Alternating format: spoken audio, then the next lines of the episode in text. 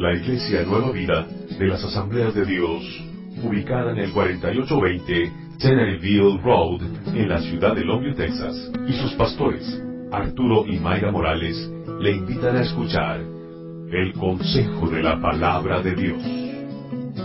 Meditemos este día en lo que Dios tiene preparado para nuestras vidas. Esta es Palabra de Dios.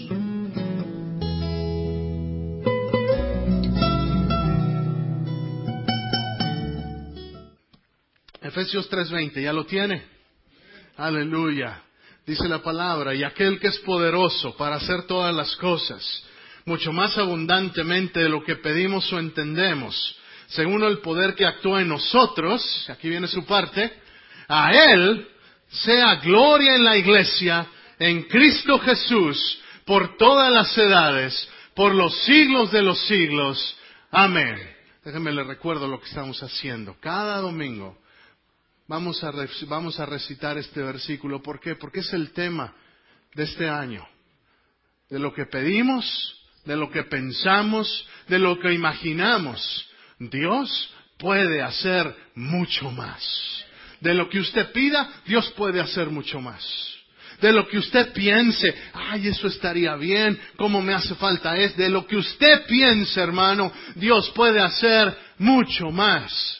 Por eso esta mañana quiero que se, yo no sé, no, no, no quiero que haga nada si no lo siente, no quiero que manipular su emoción, pero yo siempre, cuando llego a esta parte donde dice a Él sea la gloria y donde dice en la iglesia, el Señor se tiene que manifestar primero en la iglesia. Si lo sabe. Maybe I should speak in English, pues nobody's answering in Spanish. A Él sea la gloria, hermanos. Y la iglesia tiene que ser el primer lugar donde se tiene que manifestar la gloria de Dios. Dice la palabra del Señor que las señales y prodigios seguirán a los discípulos. No seamos como esos discípulos que andan siguiendo señales y andan de iglesia en iglesia. Buscan, ay, es que ahora aquel predicador escuché que esto, que el otro. No, hermano, las señales nos siguen a nosotros. Si estamos en Cristo, dice la Biblia que las señales nos siguen, lo siguen a usted. Diga, diga, dígalo conmigo, las señales me deben de seguir a mí. Ahora que dígalo creyendo, las señales me siguen a mí. Hermano, créalo dice la palabra, a Él sea la gloria. ¿Dónde dice? ¿Dónde? En la iglesia. En la iglesia. Vamos a leerlo otra vez. Y aquel que es poderoso para hacer todas las cosas, mucho más abundantemente de lo que pedimos o entendemos, según el poder que actúa en nosotros, dígalo conmigo bien fuerte, a Él sea gloria en la iglesia, en Cristo Jesús, por todas las edades, por los siglos de los siglos. Amén. Aleluya. Aleluya. Esta mañana le voy a predicar de una, de algo que el Señor puso en mi corazón desde, desde, desde hace tiempo. Sabe que Dios es un Dios de la ciudad. Es un Dios que tiene siempre compasión de las ciudades es un Dios que iba de ciudad en ciudad, iba de villa en villa, iba de lugar en lugar y en cada ocasión en la que se presentaba el Señor siempre encontraba la oportunidad de bendecir a la gente de la ciudad, encontraba la oportunidad de tener alguna manifestación que bendijera las ciudades. Esta mañana voy a hablarles, si me deja darle un título al servicio, es Viviendo en el estómago de un pez viviendo en el estómago de un pez y lo puede subtitular el Dios de la ciudad. Viviendo en el estómago de un pez. ¿Y de qué historia le voy a hablar esta mañana? Ustedes que son ah, estudiosos de la palabra, alguien dígame. De la historia de, la historia de Jonás. Abra su Biblia, vamos ahí a la, al, al libro del profeta Jonás en el Antiguo Testamento, porque quiero decirle, Dios es un Dios que tiene compasión de la ciudad. Dios es el Dios del hombro. me lo digo otra vez. Dios es el Dios del hombro. Dios es el Dios de Henderson. Es el Dios de Kilgore. Es el Dios de, de, de, Oak. Es el Dios de Gilmer. Es el Dios, es el Dios de Texas es el Dios de esta, de esta nación. Por eso cada domingo vamos a orar por las naciones. ¿Por qué? Porque de Él son las naciones, de Jehová es la tierra y su plenitud. ¿Ya tiene Jonás? Ahora espérame porque se está escondiendo mi Biblia. Y ahora sí.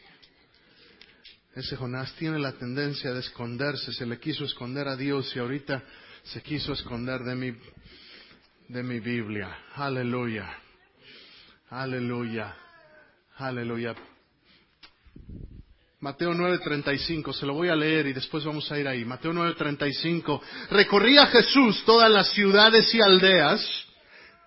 Y si me lo puedes poner en la pantalla, David, Mateo 9:35. Recorría Jesús todas las ciudades y aldeas, enseñando en las sinagogas de ellos y predicando el Evangelio del reino y sanando toda enfermedad y toda dolencia en el pueblo.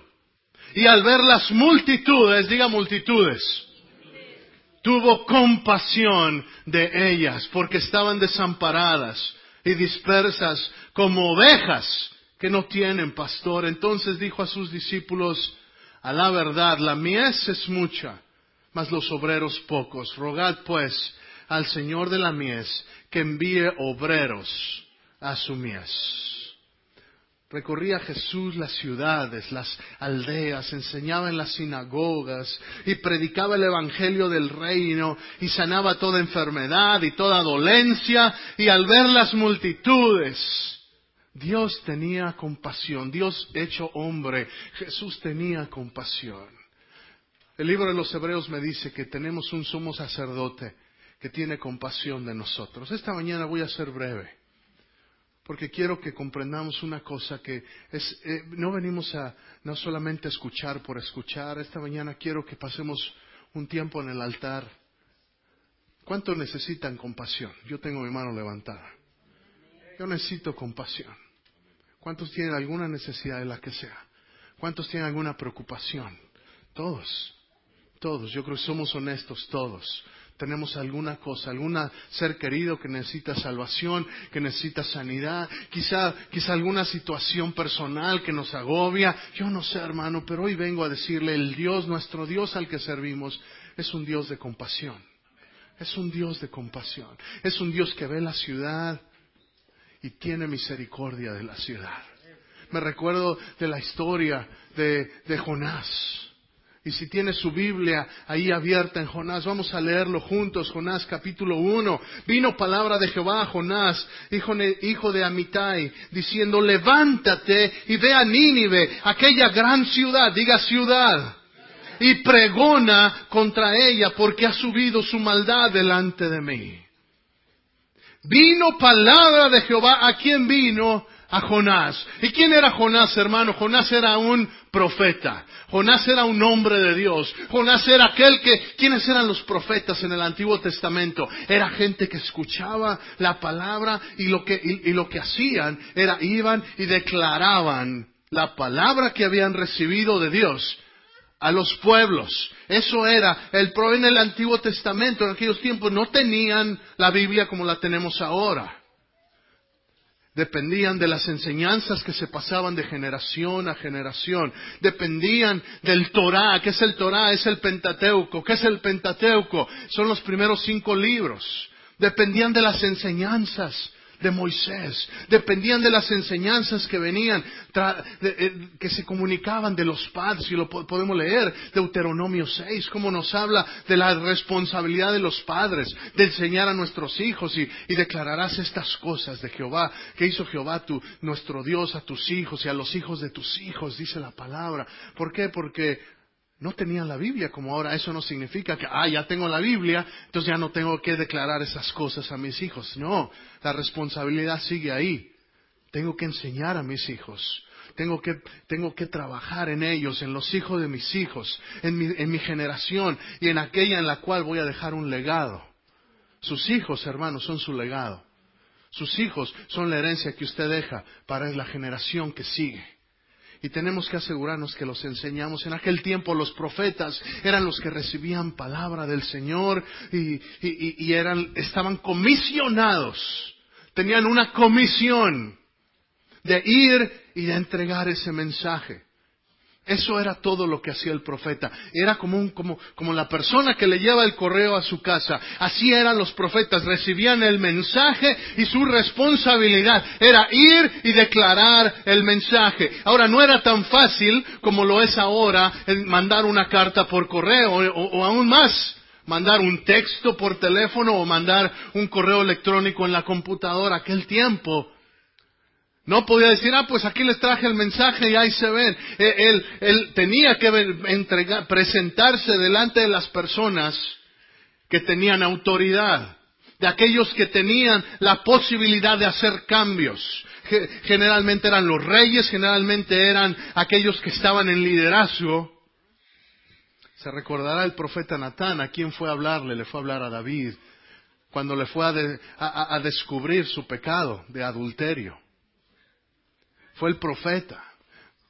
Podemos encontrar en, el libro de Crónicas, en el libro de Reyes, como el profeta Elías, el profeta Eliseo, constantemente recibían mensajes. Vea el libro de, de Isaías, léalo. Lea el libro de Jeremías.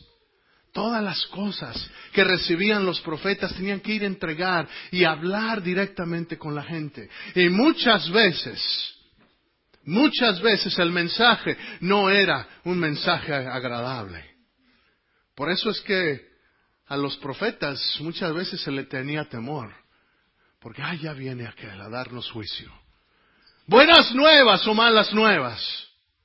Los que han estudiado dicen que muchas veces la gente del pueblo buscaba, cuando venían llegar al profeta, sea quien fuera quien fuera, desde el principio le preguntaban, buenas nuevas o malas nuevas.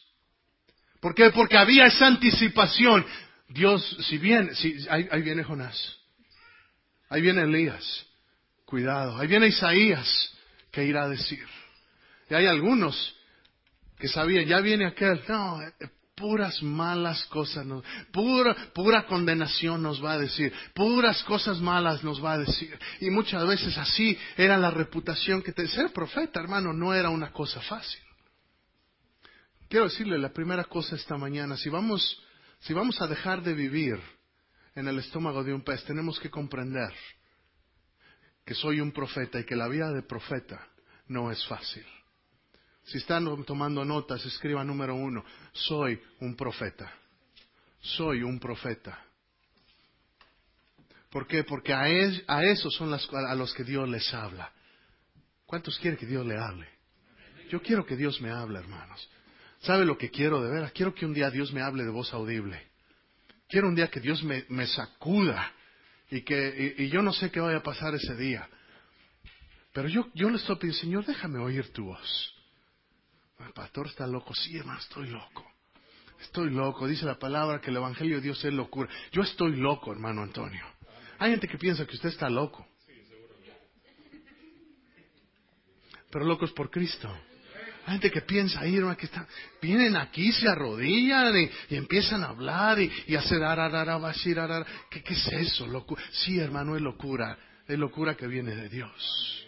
Es locura. Hermano, el llamado que Dios ha puesto en usted y en mí esta mañana es a que no vivamos en la comodidad en la que Jonás quiso vivir. ¿Quién era Jonás? Jonás era un profeta. Y Dios le dice, quiero que vayas y hables una palabra que va a confrontar, una palabra que va a mostrarle a esta gente en Nínive que están viviendo de mal manera. Pero Jonás inmediatamente, es más, leamos el siguiente versículo. ¿Cuál fue la reacción de, de Jonás? Versículo 3.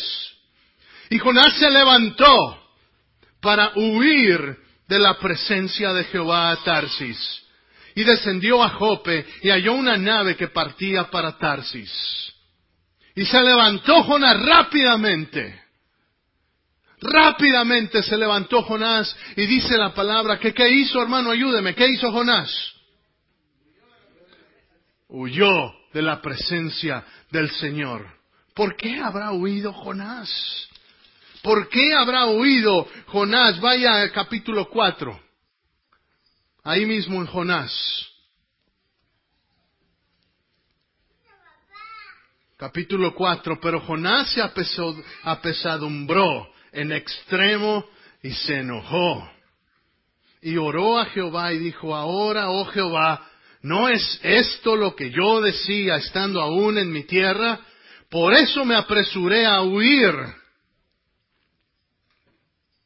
porque sabía que tú eres Dios clemente y piadoso, tardo para enojarte y de grande misericordia y que te arrepientes del mal. ¿Qué está pasando con Jonás, hermano? Jonás es un hombre de Dios y los profetas somos hombres de Dios, profetiza si es hermana. Usted es profeta, profetiza. Y tenemos la responsabilidad de llevar el mensaje que Dios nos ha dado. Pero Jonás quiso huir, ¿por qué? Porque una vez que fue y entregó el mensaje, vea lo que dice el versículo 10 del capítulo 3. Y vio Dios lo que hicieron. ¿Qué hicieron? La gente se arrepintió. Y que se convirtieron de su mal camino y se arrepintió del mal que había dicho que les haría y no lo hizo. Mira, el problema de muchos cristianos el día de hoy es que queremos ser jueces en lugar de ser gente que otorgue gracia. Es lo que quería hacer Jonás. ¿Por qué? Porque Jonás sabía que Nínive era una ciudad donde había maldad. Jonás sabía que era una ciudad que no merecía la misericordia de Dios. Era una ciudad que, estaba, era gente perdida, hermano, era gente que estaba alejada completamente de la voluntad de Dios. Y Jonás se enoja. Qué feo cuando los hijos de Dios se enojan. ¿Alguna vez ha visto un cristiano enojado? Qué triste. y que pierden control y se arrebatan y es que así soy, así nací y así me moriré. Y, uno enojado dice cosas que después se arrepiente de decir. Y uno enojado dice cosas o hace cosas. Hay gente que, enojado avienta cosas. Hay gente que enojado se sale y patea cosas. Y a la gente, y al hasta al perro le toca, hermano. ¿Qué culpa tiene el pobre perro, Luis? ¿Qué culpa tiene? Gente enojada que pierde el control de su emoción. Hermanos, Dios nos ha dado un espíritu de poder, de amor y de dominio propio. La, la palabra del Señor nos dice, airaos, pero no pequéis. ¿Significa que no me puedo enojar, pastor? No. Jesús se enojó, ¿se acuerda? Cuando fue al templo. Y vio, y vio tanta, tanto comerciante eh, que estaban, estaban aprovechándose. Lo que estaban haciendo es, pues la gente viene aquí a presentar sus ofrendas, tienen que venir a comprar sus, sus, uh, su sacrificio, pues vamos a poner una tiendita aquí en el templo. Y estaban, estaban haciendo de manera irrespetuosa ganancia ilícita en la casa de Dios. Y Jesús, hermanos, si lee ese pasaje, dice la palabra que, que Jesús se encendió en furor y que empezó a hacer un látigo. Es lo que dice la palabra. Si usted lo lee, dice que empezó a hacer un látigo. Y hacer un látigo era agarrar piel y empezar. Y yo creo que se, se, tomó un buen, no sé cuánto tiempo, quizá una media, pero yo creo que Jesús estaba sentado observando y agarró sus cosas y empezó a, empezó a hacer ese látigo pensando, Señor, ¿cómo es posible que en tu casa permitan que sea? Y empezó a armar ese látigo. Y una vez que lo armó, dice la palabra que echó fuera a todos los mercaderes. ¿Sabe? Como hijos de Dios, sí hay cosas que nos tienen que molestar, sí hay cosas que nos tienen que, hacer que nos enojemos. Yo me enojo de saber que doscientos bebés al día mueren en abortos. ¿Sabe? Eso me molesta. Porque cada vez que veo a un chiquito, cada vez que veo a un baby, yo digo, esa es creación de Dios. ¿Quién se creen los hombres que se atreven a meter su mano en la creación de Dios? Eso me enoja, me enoja. Me enoja cuando veo que me metí a un lugar en, en el Internet para ver sobre, sobre um, ¿cómo se dice? adopciones. Más de dos mil niños, más de dos mil niños en el estado de Texas. No le estoy hablando de, otras, de otros países, hermano. Le estoy hablando de niños que sus padres no los quieren. Y que van y los dejan al gobierno se los dan, no lo queremos. Que el papá está en la cárcel, la mamá es una drogadicta y ahí están fotografías de niños. Eso me molesta, hermano. ¿Por qué? Porque es la obra del enemigo. Eh, hay cosas que, nos deben molestar. Esta mañana necesitamos comprender y despertar que no, nos, no, no hemos sido llamados, hermanos, a vivir una vida nada más tranquila. O como decía mi papá, yo no sé por qué, hermano Antonio, quizás usted puede saber, pero decía campechaneándomela. Yo no sé por qué será de Campeche o... Quizás la, quizás la vida ya está más tranquila, no sé. Sí. Muy relajada, muy suave, sí. Sí, quizás, hermano, hermano, la vida del cristiano. Usted tiene que comprender, usted es profeta. Dígaselo otra vez, dígaselo a su vecino, soy profeta. Si es hermano, soy profetista. Pero, de veras, ¿a qué se refiere, pastor? Nos sentimos así como raros y hasta como nos, nos reímos. Hermano, en serio se lo digo. Si no comprendemos que somos llamados, que es el profeta hoy en día? Es el que va y predica el mensaje de la palabra. Y no es solamente el pastor, usted también necesita predicar la palabra de Dios donde quiera que usted esté. Sí, me puedo enojar, pero no como Jonás. No como Jonás. ¿Qué hizo Jonás? Este se enojó. ¿Y por qué? Y dice, y se apesadumbró, estaba apesadumbrado. ¿Sabe lo que es eso, apesadumbrarse, hermano? Es que tener un pesar como algo tan pesado sobre uno que uno hasta, como que hasta que se encoge uno. Así estaba Jonás, tan apesadumbrado y tan molesto. ¿Y por qué, Jonasito? Y le dijo a Dios, Señor, mira, no te dije esto estando en ya. Todavía ni salía, apenas me habías dado el mensaje en el capítulo uno. Y por eso me, apresuré a huir, porque yo sabía que tú eres un Dios clemente y piadoso. Yo sabía que tú, Señor, si, si yo iba y les hablaba, si yo iba y les decía del juicio que tú les ibas a traer, y si se arrepentían, yo sé, Dios, que tú los ibas a perdonar a esos desgraciados, a esos malandrines. Y se enojó porque él no quería que Dios tuviera misericordia de ellos. ¿Por qué? Porque muchas veces nosotros creemos, ah, ese sí merece, ese sí merece el juicio de Dios. Ese sí, y, y seamos honestos esta mañana. Porque estoy hablando de cosas que, que quizá no, no decimos muchas veces y que no se predican muchas veces, pero es aún en el pueblo de Dios muchas veces pensamos y juzgamos por cómo se ven. Decimos, ah, aquel, aquel no creo que sea cristiano.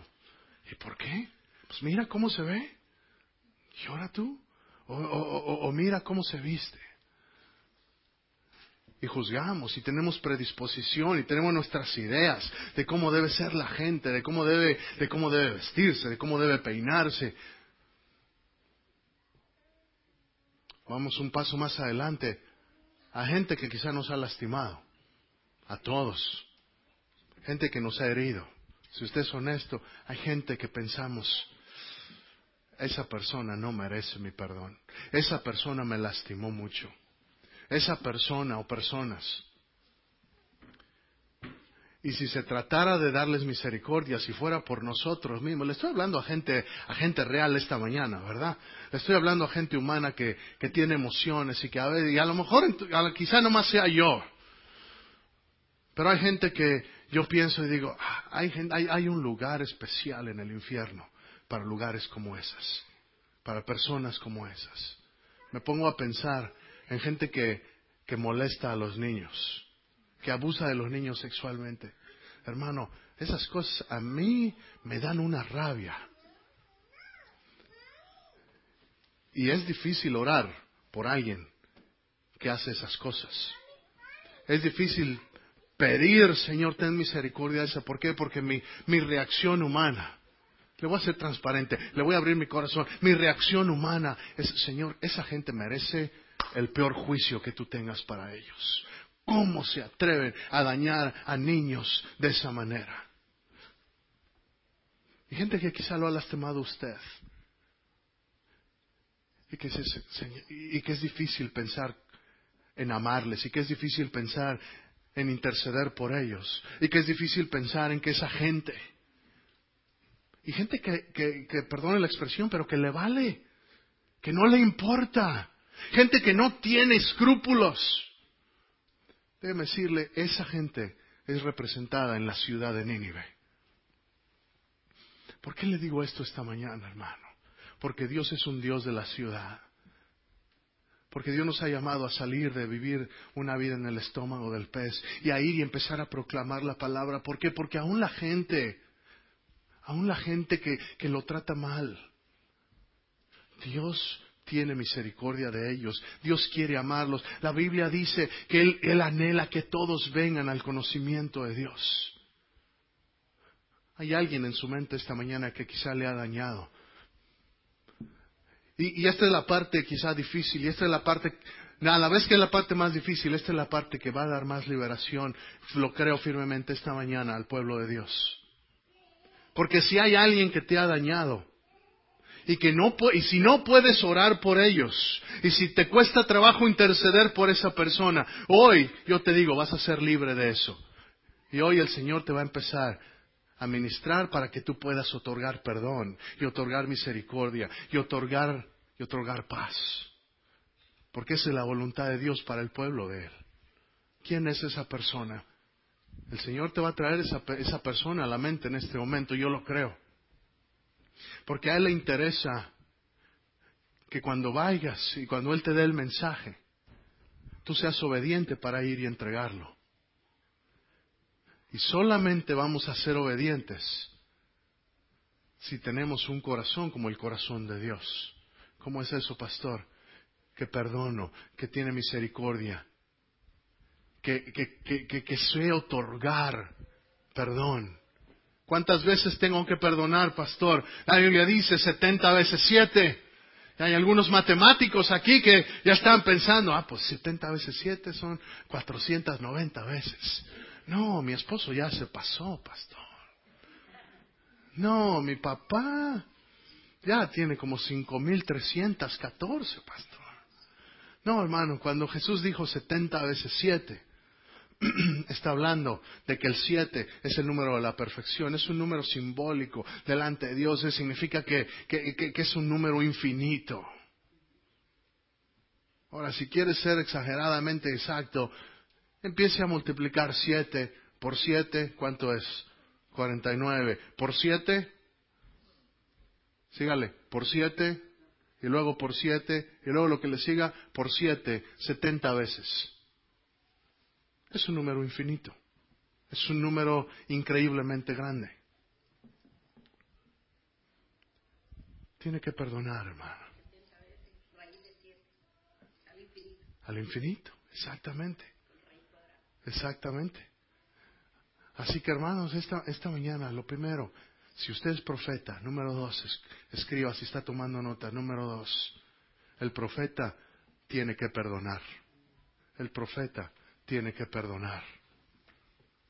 Porque es que Jonás tuvo que huir. Y sabemos la historia, que huyó y vino una gran tormenta.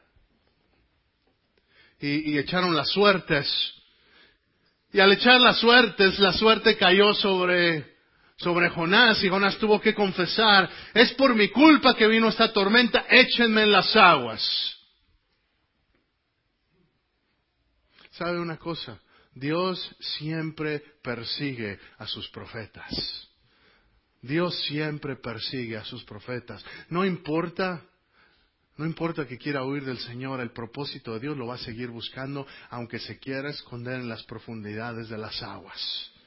No importa que quieras huir del llamado de Dios. En Romanos Pablo le dice a la iglesia, el llamamiento de Dios es irrevocable. ¿Qué es eso, pastor? Que el llamamiento, cuando Dios me llama, no te dice Dios, ah, pues ah, fallaste, entonces ya ahora te quito esa oportunidad. Una cosa sí sepamos, Dios no depende de nosotros, nosotros dependemos de Dios, pero en el corazón de Dios está siempre buscar, quiero usarte, quiero usarte, quiero, quiero que, quiero que seas útil conmigo, quiero que trabajes conmigo. De nosotros depende que, que respondamos a su palabra, de nosotros depende que respondamos a su llamado, pero Dios busca, Dios nos persigue, Dios anhela que participemos con Él. Pero Dios respeta nuestra decisión. Jonás, al estar en el pez, empezó a clamar. Y quiero que veamos rápidamente esa oración de Jonás, hermanos. Ahí en el capítulo 2. Oración de Jonás. Entonces oró Jonás a Jehová su Dios desde el vientre del pez y dijo, invoqué en mi angustia a Jehová y él me oyó. Desde el seno del Seol clamé y me oíste. Me echaste a lo profundo en medio de los mares y me rodeó la corriente. Todas tus ondas y tus olas pasaron sobre mí. Entonces dije, desechado soy de delante de tus ojos, mas aún veré tu templo. Quiero que, quiero que ponga atención en los tiempos gramaticales. Usted sabe, yo enseño español, así que cuando leo a veces me doy cuenta de en qué tiempo, en qué tiempo están los, en qué tiempo de, si está en presente, en el pretérito, en el imperfecto, si está en el condicional o en los otros tiempos que tiene la gramática. Quizás se acuerde usted de algunos de, de, su tercer o cuarto año de primaria, cuando uno los aprende. Pero dice la palabra, está Jonás. ¿Dónde está Jonás cuando empieza a orar, hermanos? Está en el vientre del pez. Está en el vientre del pez.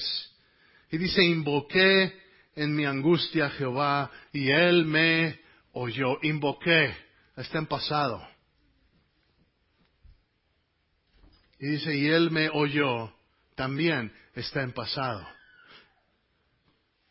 ¿Qué significa eso, pastor? Quiero que entienda la importancia de esto, de la oración, porque esto nos enseña a orar con fe. ¿Por qué a qué se refiere, pastor? Invoqué a Jehová en mi angustia y él me oyó. Apenas está empezando a orar Jonás.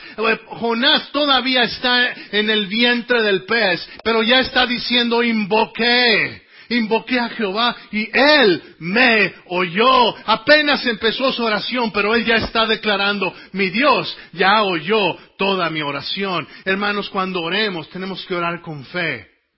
Tenemos que llegar a la presencia de Dios y decir, Señor, yo no sé cómo le voy a hacer, pero voy a ver tu templo otra vez. Voy a llegar a tu casa, voy a llegar a tu presencia otra vez. ¿Qué es lo que dice?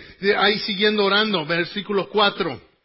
Desechado soy de delante de tus ojos, mas aún veré tu santo templo. Hermano, yo no sé, ni me imagino cómo habrá sido la experiencia de Jonás.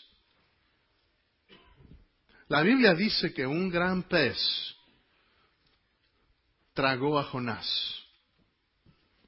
Yo no puedo imaginarme cómo haya sido eso.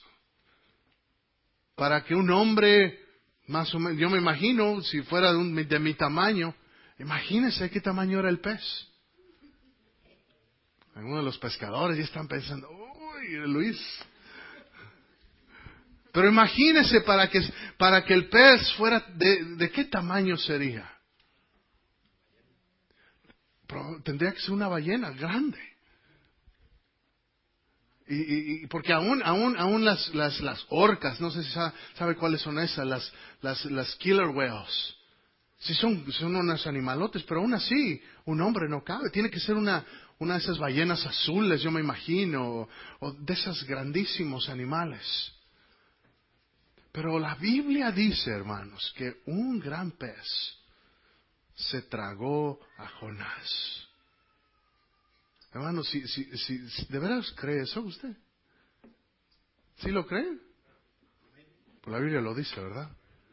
Amén. Entonces así es, sí, así fue. Yo no me imagino lo que habrá sentido Jonás. Mi vida ya acabó. Mi vida aquí se acaba. Estaba en las profundidades del mar. Yo no sé qué tipo de esperanza tenía Jonás. O si en su corazón sabía, Yo sé que Dios es misericordioso. Yo sé que de esto el Señor me va a sacar. Una cosa sí sé, dice el versículo 3 del capítulo 3, que aún veré, el, capítulo 2, perdón, y aún veré, aún veré tu casa, aún veré tu templo. Aún en la circunstancia más oscura, Jonás tenía la esperanza de decir, Señor, aún voy a estar en tu casa. Por eso yo creo que, hermana Gloria, el Señor la va a honrar esta mañana. Porque cualquier otra persona hubiera quedado en casa a descansar y, justificadamente, justificadamente, pero sin importar la circunstancia o el dolor. Voy a estar en tu casa, Señor a pesar de la, de la, dificultad, voy a estar en tu casa, Señor. Voy a, voy a salir de esta. Yo no sé cómo le vas a hacer. Yo no sé qué habrá pasado por la mente de Jonás. Pero él dijo, aún veré tu santo templo. Las aguas me rodearon en el pasado, rodeóme el abismo en el pasado, el alga se enredó en mi cabeza en el pasado, descendí a los cimientos de los montes, la tierra echó sus cerrojos sobre mí para siempre, mas tú sacaste, diga sacaste. Está en el pasado también. Y Jonás ya lo habían sacado del pez. Todavía no, hermano, todavía está en el vientre del pez, pero ¿qué está diciendo? Tú sacaste. Tú sacaste, descendí a los cimientos, pero tú sacaste mi vida de la sepultura. Cuando mi alma desfallecía en mí, me acordé de Jehová y mi oración llegó hasta ti en tu santo templo. Qué hermoso verso, el versículo 7. Cuando mi alma desfallecía en mí, ¿sabe lo que me dice esto? El profeta también desfallece. El profeta también desfallece. El gozo del Señor es mi fuerza. Amén. Pero también el profeta desfallece. También hay momentos en los que usted como profeta, en el que yo, hay momentos en los que la vida, las situaciones de la vida nos alcanzan y el profeta desfallece. A veces pensamos, no, el cristiano siempre tiene que estar gozoso, el cristiano siempre tiene que... Hermanos, sí tenemos un gozo, no me malentienda, sí hay un gozo que fluye sin importar mi circunstancia. Pero delante de Dios yo puedo llegar a Él tal como soy y decirle, Señor, mi alma está desfalleciendo. O aún más, así como lo dijo Jonás, en medio de la oscuridad Él dijo, cuando mi alma desfallecía en el pasado. Él ya está declarando bendición sobre su propia vida. Usted tiene que aprender a declarar bendición sobre su propia vida, sobre sus hijos, sobre su matrimonio. Cuando mi matrimonio desfallecía, confié en Jehová cuando mi hijo desfallecía y se descarreaba, cuando, cuando mi trabajo desfallecía, me acordé de Jehová, cuando cuando mi salud desfallecía, me acordé de Jehová y mi oración llegó hasta ti en tu santo templo. Los que siguen vanidades ilusorias, su misericordia abandonan mas yo con voz de alabanza te ofreceré sacrificios. Ay, hermanos, si comprendiéramos lo que está orando Jonás, si usted y yo entendiéramos esta mañana, y yo sé que algunos estamos enfermos, cansados, pero Jonás está diciendo, con voz de alabanza, me presentaré delante de Dios con voz de alabanza voy a, celebrar, con voz de alabanza voy a declarar que Él es Dios, con voz de alabanza ofreceré sacrificios, pagaré lo que prometí, la salvación es de Jehová. Pagaré lo que prometí. ¿Qué significa eso, pastor? El profeta tiene su comisión. El profeta tiene que cumplir su comisión. Dios lo ha llamado a hablar donde usted está. ¿Dónde es que Dios lo ha llamado? En su trabajo, hermano Jairo. Usted es, usted es el profeta ahí. En la escuela, Miguel. Como ama de casa en su, con su familia. Jennifer. Even on Facebook. El otro día, déjeme decirle, es que estaba leyendo un, un, algo que escribió Jennifer y decía hace hace 16 años, and you correct, was it 16 years ago? Hace 16 años, ya cuando, cuando tenía 16 años, me enamoré de este hombre. Y de años después nos íbamos a separar. Y no sé cuántos años después, ahora dos hijos, and I'm in love with him or something like that. Estoy enamorada de él. Eso es luz en la oscuridad, hermano. Eso es dar luz en medio de la oscuridad. I was really proud. I I love it. Le escribí y le dije, I'm so proud. I, I, I love it. ¿Por qué? Porque eso es ser luz en medio de la oscuridad, hermano. Porque eso es dar mi mensaje. Eso es dar mi mensaje. Donde quiera que usted esté, usted tiene la capacidad de dar el mensaje. Pague pague su deuda, pagaré lo que prometí. Es lo que está diciendo Jonás como profeta, Señor, yo te prometí, yo te voy a servir, yo te voy a hablar, yo voy a decir lo que tú me digas, yo voy a hacerte fiel. ¿Cuántas promesas no le ha hecho usted al Señor? No diga, no levante la mano ni nada, pero dígame cierto o no, que muchas veces le prometemos, ah, ahora sí voy a, ahora sí voy a orar, Señor. Ahora sí, empezando este año, voy a comprometer, ahora sí voy a diezmar y no, y no, y, y, y hacemos una de promesas al Señor. Pagaré lo que prometí. Pagaré lo que prometí. ¿Por qué? Porque la salvación, ¿de quién es la salvación? Versículo 9, pagaré lo que prometí, la salvación es de, la salvación es de Jehová. Y mandó Jehová al pez y vomitó a Jonás en tierra. Dios es un Dios de misericordia, hermanos. Es un Dios de compasión. Dios no quiere que vivamos cómodos hay gente que se puede acostumbrar a vivir en el, en el vientre del pez. Ah, pues huele medio raro, pero, pero aquí no tengo que hablarle a nadie. Aquí nomás me siento. Yo sé que Dios es bueno. Y mientras el pez no haga digestión, aquí voy a estar cómodo. Imagínese qué, qué, imagínese qué olor. ¿Alguna vez ha, olido, eh, eh, eh, ha entrado una pescadería? Eh, eh, el olor no es así como de domingo en la mañana, como algunos hermanos, hermanos que llegan y, ah, qué bien huele, hermano. Porque yo sé que el domingo hay algunos que se bañan, ¿verdad? Entonces, eh, gracias a Dios, Luis, que te bañaste hoy. pero, hay, pero, pero, ah, pero, pero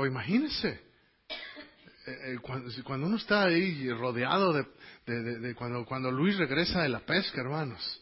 Yo sé que María, de lejitos, de lejitos. ¿Por qué? Porque el olor es... Eh, eh, pero qué triste que hay cristianos que se acostumbran a vivir en el vientre del pez. Hay cristianos que se acostumbran a no tener un compromiso con Dios y, y, están cómodos. Tengo mi salvación, eh, estoy bien, pero no tengo, que, no tengo que hacerle nada a nadie no me comprometo con nadie. Hermano, Dios quiere que usted y que yo salgamos de la comodidad en la que vivimos. Dios quiere que usted y yo empecemos a vivir como profetas. ¿Significa que a lo mejor la gente lo va a rechazar? Sí. ¿Significa que la gente la va a criticar? Sí, hay gente que lo va a criticar. Prepárese. Hay gente que lo va a juzgar, hay gente que va a pensar, qué fanático, qué religioso, qué hipócrita, santurrón, santurrona, le van a decir nombres, va a perder amigos, sí. He perdido amigos, pero he ganado al amigo que es más, que es más grande que cualquier otro. No es tiempo de entender a quién le voy a agradar, al hombre o a mi Dios. Estoy cansado de tratar de agradar al hombre. Estoy, la iglesia tiene que cansarse de buscar de, de esos mensajes suavecitos, de decir, ay, no se vaya a ofender a alguien. Hermano, es tiempo de que hablemos la verdad como es que sin Cristo hay una condenación eterna. Y esta mañana le estoy hablando a la iglesia, no veo ningún invitado, así que entendemos estas verdades. Pero, pero Dios mandó a Jonás a que le dijera, esta ciudad Nínime, he visto su maldad y viene un gran juicio sobre ella. No era un mensaje No era un mensaje suavecito el que Dios mandó a Nínive, no era un mensaje tranquilo, pero sabía Jonás en su corazón que cuando a veces la gente escucha la verdad como es, la gente reacciona y cambia. Y fue lo que le pasó a la ciudad de Nínive, que cuando escucharon la realidad, cuando se dieron cuenta que sí hay un Dios, el mismo mundo de hoy en día todavía necesita escuchar esa verdad, que sí hay un Dios entonces los corazones de la gente van a girar hacia el corazón de Dios y Dios va a tener misericordia. Va a tener misericordia, hermanos. Dios es un Dios de las ciudades. Capítulo 3 en Jonás. Vino palabra de Jehová por segunda vez a Jonás, diciendo, levántate y ve a Nínive, aquella gran ciudad, y proclama en ella el mensaje que yo te diré. Y se levantó Jonás y fue a Nínive conforme a la palabra de Jehová, y era Nínive ciudad grande en extremo, de tres días de camino, y comenzó Jonás a entrar por la ciudad, camino de un día, y predicaba diciendo, de aquí a cuarenta días Nínive será destruida. Y los hombres de Nínive, ¿qué hicieron? Creyeron a Dios. Y los hombres de Nínive creyeron a Dios y proclamaron, ¿qué proclamaron? Ayuno y se vistieron de silicio desde el mayor hasta el menor de ellos. Y llegó la noticia hasta el rey de Nínive y se levantó de su silla, se despojó de su vestido, se cubrió de silicio y se sentó sobre ceniza. ¿Qué es eso? Eso, todo eso simbolizaba una actitud de arrepentimiento.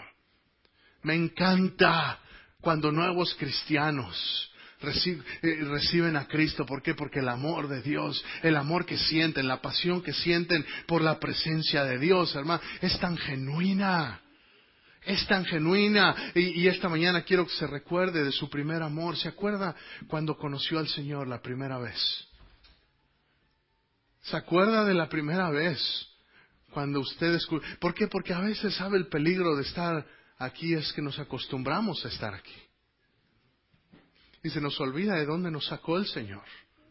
Quizá alguno nos rescató de borracheras o de vicios. Quizá alguno nos rescató de, drogadicciones. Quizá alguno nos rescató de, matrimonios de abuso. Quizá alguno nos, nos rescató de, familias quebrantadas. Hermano, acuérdese de dónde Dios lo sacó. Acuérdese de su primer amor. ¿Se acuerda el gozo la primera vez que entendió que Cristo murió por usted? Que no se apague el fuego, hermano. Que no se nos olvide cuánto nos ama Dios.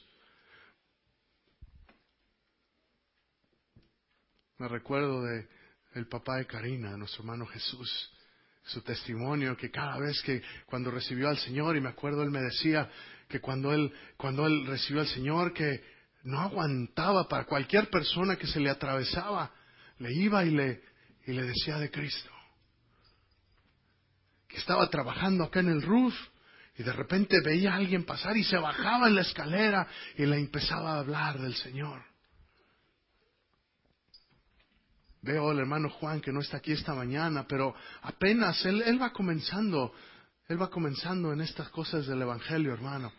Y viera cómo él ama al Señor. Y cómo su corazón ahorita está, pastor, que mis papás conozcan, que mis papás conozcan. Quiero que mis papás conozcan. Quiero, y, y el miércoles me decía, yo veo, yo veo aquí a mis papás o fue el domingo en la noche, no me recuerdo cuando me... Pero yo veo aquí mis papás en el altar. Hermano, su corazón está en, eso, en, esto que he recibido, no me lo puedo quedar. Hermano, si esa carga no está ahí, vamos a pedirle al Señor que nos la dé otra vez. Si se nos ha olvidado lo que se sentía ese primer amor, y si somos honestos, a veces se nos ha olvidado. A veces se me ha olvidado a mí también que es ese primer amor y, nos ocupamos del, ministerio y pensamos que por hacer las cosas que hacemos, hermano, Dios le interesa el corazón.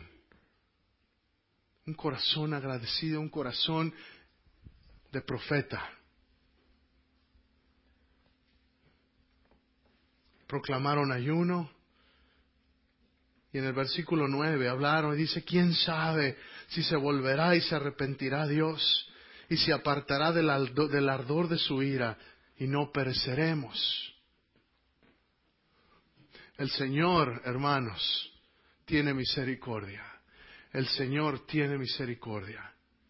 Y vio Dios lo que hicieron, que se convirtieron de su mal camino y se arrepintió del mal que había dicho que les iba a hacer. Ya estoy terminando esta mañana y quiero decirle nada más. El profeta tiene que aprender a otorgar misericordia. Si no otorgamos misericordia, hermanos, si no somos gente de gracia, si somos gente que juzga rápidamente, entonces no vamos a hacer que el reino de Dios crezca. Pero si somos gente lista para otorgar gracia, déjeme decirle, Dios puede transformar Longview, yo lo creo. Dios puede transformar toda esta ciudad, toda esta región, White Oak, Tatum, Beckville, todas estas, todas estas ciudades aquí cerca. Dios puede transformarlas. Yo, me, yo, yo no sé cómo verá a Dios cuando vea Longview, pero una cosa sí sé, Dios tiene compasión. Sí, tenemos que salir de, tenemos que salir de estar viéndonos en el espejo y, pensar solamente en nosotros y empezar a pensar en, en nuestros vecinos. Y ayer que fui a, ayer que fui al juego de, al juego de fútbol de, de mi hijo, ya empezó el soccer. Y, y me doy cuenta, tanta gente, y me preguntaba yo, Señor, ¿te conocen? Y, no le digo esto para, ay, qué espiritual el pastor. No, hermano. Pero sabe, hay una cosa que está pasando en mi vida. Ahora que, ahora que yo quiero y que tengo un anhelo de ver más allá de lo que imagino o pienso, le he pedido una cosa al Señor, dame tus ojos. Dame tus ojos, déjame ver a la gente como tú la ves. Y sabe, ya no es lo mismo, ya no puedo enojarme tan fácil cuando alguien se me mete en el enfrente o que se mete mal eh, en el carro. Y a veces uno, ay, este hijo de su mamá, porque es hijo de su mamá, ¿verdad? Y de su papá también. Incircunciso, sí, incircunciso. Ahora no quiero averiguar si eso no es, ¿verdad? Pero, pero la realidad de las cosas es, a veces dejamos que nuestra humanidad fluya y salga y, pensamos, ah, soy, y, tenemos una, una visión de, dualidad. el domingo en la iglesia somos una cosa, y, no que seamos malos o que pensemos, ah, soy un hipócrita, pero a veces no vivimos lo que creemos de lunes a sábado. Y quiero decirle esta mañana, vamos a pedirle al Señor, Señor, déjame regresar a mi primer amor. ¿Por qué? Porque no puedo dar lo que no tengo. No puedo dar lo que no tengo. Si no tengo esa pasión, si no tengo en mi corazón ese agradecimiento por lo que Cristo ha hecho por mí, hermanos, va a ser difícil que lo comunique a alguien. Si no sé que soy amado, va a ser difícil que yo demuestre amor a alguien. Si yo no sé, si no comprendo cómo me ama Cristo, va a ser difícil que yo, que yo ame a otros como Cristo los ama en dos semanas, sábado, en dos semanas, necesito gente dispuesta, todos pueden participar, vamos a ir al parque, al Kidsview, a regalar aguas. Vamos a ir a regalar aguas a la gente que vaya ahí al parque. Y nos vamos a ir a otros parques también. Tengo permiso en la ciudad para hacer eso. Y vamos a ir a regalar aguas que van a tener la información de la iglesia. Vamos a ponerle etiqueta necesito gente que esté dispuesta a ir, a trabajar, a amar a la gente. Porque si algo quiero que hagamos este año es que la gente de Longview sepa que Nueva Vida ama a la ciudad de Longview. Por eso esta mañana les digo, Dios es un Dios de ciudades. Dios es un Dios que ve a la ciudad y dice al profeta y le dice a ti, te dice a mí y me dice a mí, ve y habla palabra porque si se arrepienten, yo los voy a perdonar. Hermanos, se imagina un avivamiento que, que, todos los hispanos, ¿cuántos hispanos habrá en Lombio? ¿Diez mil? ¿Quince mil? Yo no sé, imagínese. Y cuando, y cuando digo esto, yo sé que el enemigo se enoja. ¿Por qué? Porque yo ya me estoy imaginando. Me estoy imaginando un servicio de unas cinco mil personas para empezar. Cinco mil personas. Yo me estoy imaginando un servicio de cinco mil personas avivadas por Cristo. Imagínese. ¿Por qué? Porque si me lo imagino, Dios puede hacer más de lo que yo me imagino. El enemigo está ocupadísimo. El enemigo no se cansa. Y es tiempo que la iglesia también se ocupe. Vaya por favor conmigo a Mateo capítulo 9. Ya con este versículo acabo. Mateo capítulo 9.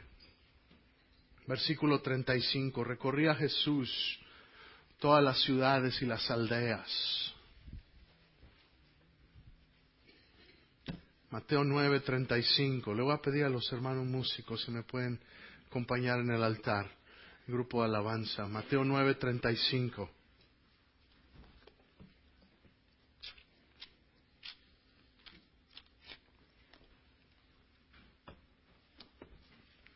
Recorría Jesús todas las ciudades y aldeas, enseñando en las sinagogas de ellos, predicando el Evangelio del reino y sanando toda enfermedad y toda dolencia en el pueblo. Y al ver las multitudes, tuvo compasión de ellas, porque estaban desamparadas y dispersas como ovejas que no tienen pastor.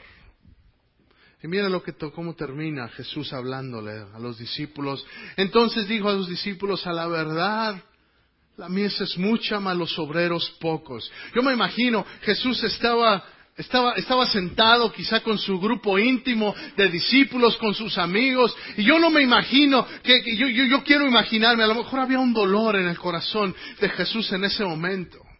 Quizá había un dolor en el corazón de Jesús de ver a tanta gente perdida, que, no sabiendo que ahí mismo estaba el Mesías, ahí mismo estaba el Hijo de Dios.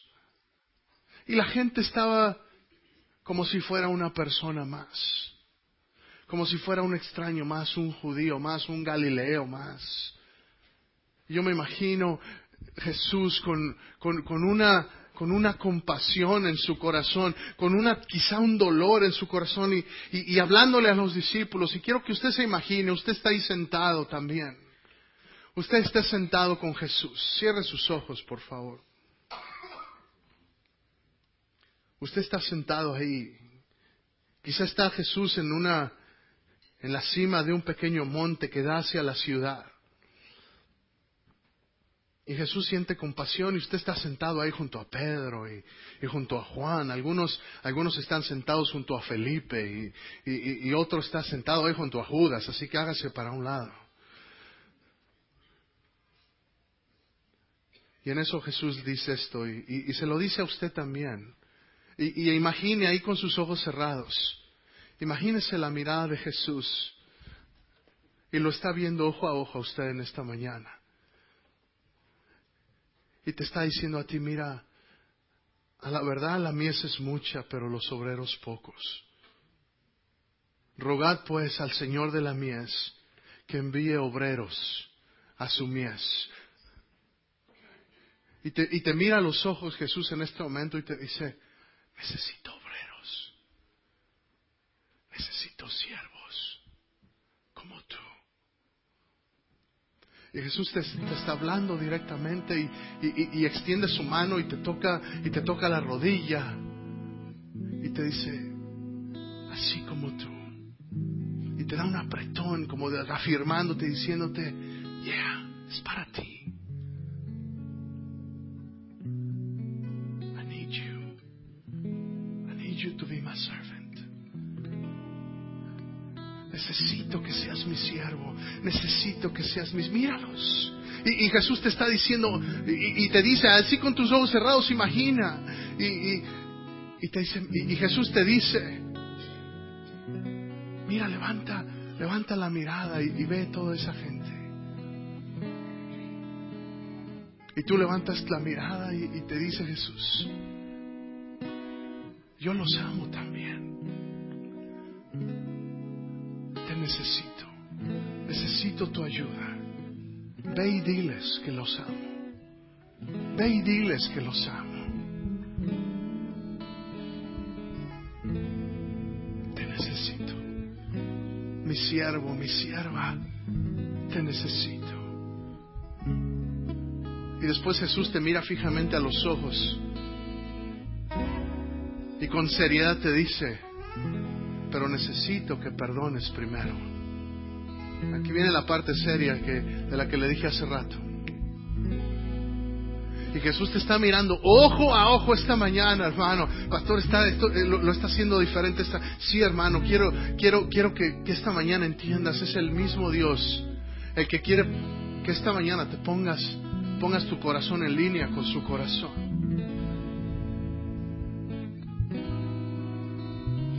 Jesús te mira los ojos fijamente y te dice, y te llama por nombre, y te dice David, y te dice Jennifer, y te dice Luis, y te dice René, y te dice, y pon ahí tu nombre.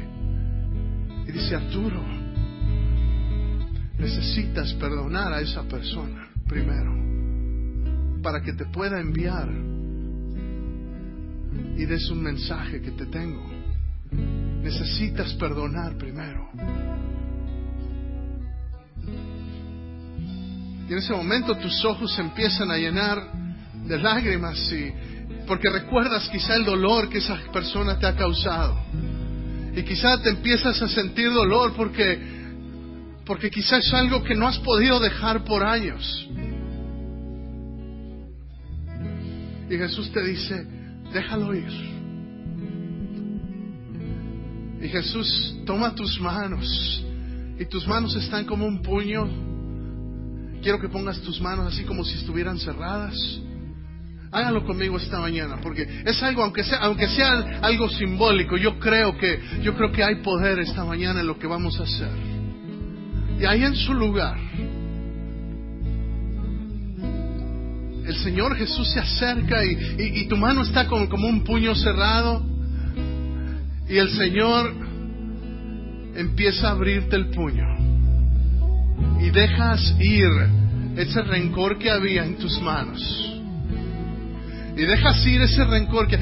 Y, a lo mejor ahorita algunos no quieren abrir el puño porque sabes que cuando abran las manos ya no vas a poder sentir ese rencor que tenías por esa persona o por esa o, o por aquella otra persona. Yo no sé, pero en esta mañana cuando abras tus manos, el Señor te va a liberar de, de espíritus de rencor. El Señor te va a liberar de, de, cosas, de, años que quizás has cargado. Y Jesús te dice, ahora yo te lleno las manos. Y así con tus manos extendidas, sigues ahí sentado junto al Maestro. Y Él pone sus manos sobre las tuyas. Pon tus manos extendidas hacia, hacia, hacia enfrente de ti. El Señor va a empezar a poner su mano sobre ti y te dice, sí, mi sierva, sí, mi sierva, perdona, perdona, perdona. Yo sano tus heridas del corazón, dice el Señor. Hay alguien que está siendo sanado sus heridas del corazón ahorita mismo. Yo sano tus heridas. Yo sano tus heridas. Yo sano tus heridas. Y en ese momento, delante de Jesús ya no puedes soportarlo más y, caes de rodillas ante Él. Y si esa persona eres tú y necesitas caer de rodillas delante de Él, en este momento te voy a invitar a que vengas, profeta. Le estoy hablando esta mañana, no voy a hacer llamado a salvación porque todos son de casa esta mañana. Pero en este momento es tiempo de que si, si el Señor te, te está liberando, y necesitas arrodillarte delante del Maestro, ven al altar. Ven al altar, así como si, eh, así como si el Maestro estuviera aquí sentado. Y tú necesitas venir y postrarte delante de él y decirle, sí, Maestro, haré lo que me pidas, sí, Maestro, haré lo que me pidas. Venga al altar en este momento, en este instante, no se detenga, no se detenga. Yo sé que hay algunos que quieren levantarse. Yo sé que hay algunos que quieren acercarse al altar. Yo sé que hay algunos que necesitan postrarse delante de Él. Sea obediente esta mañana.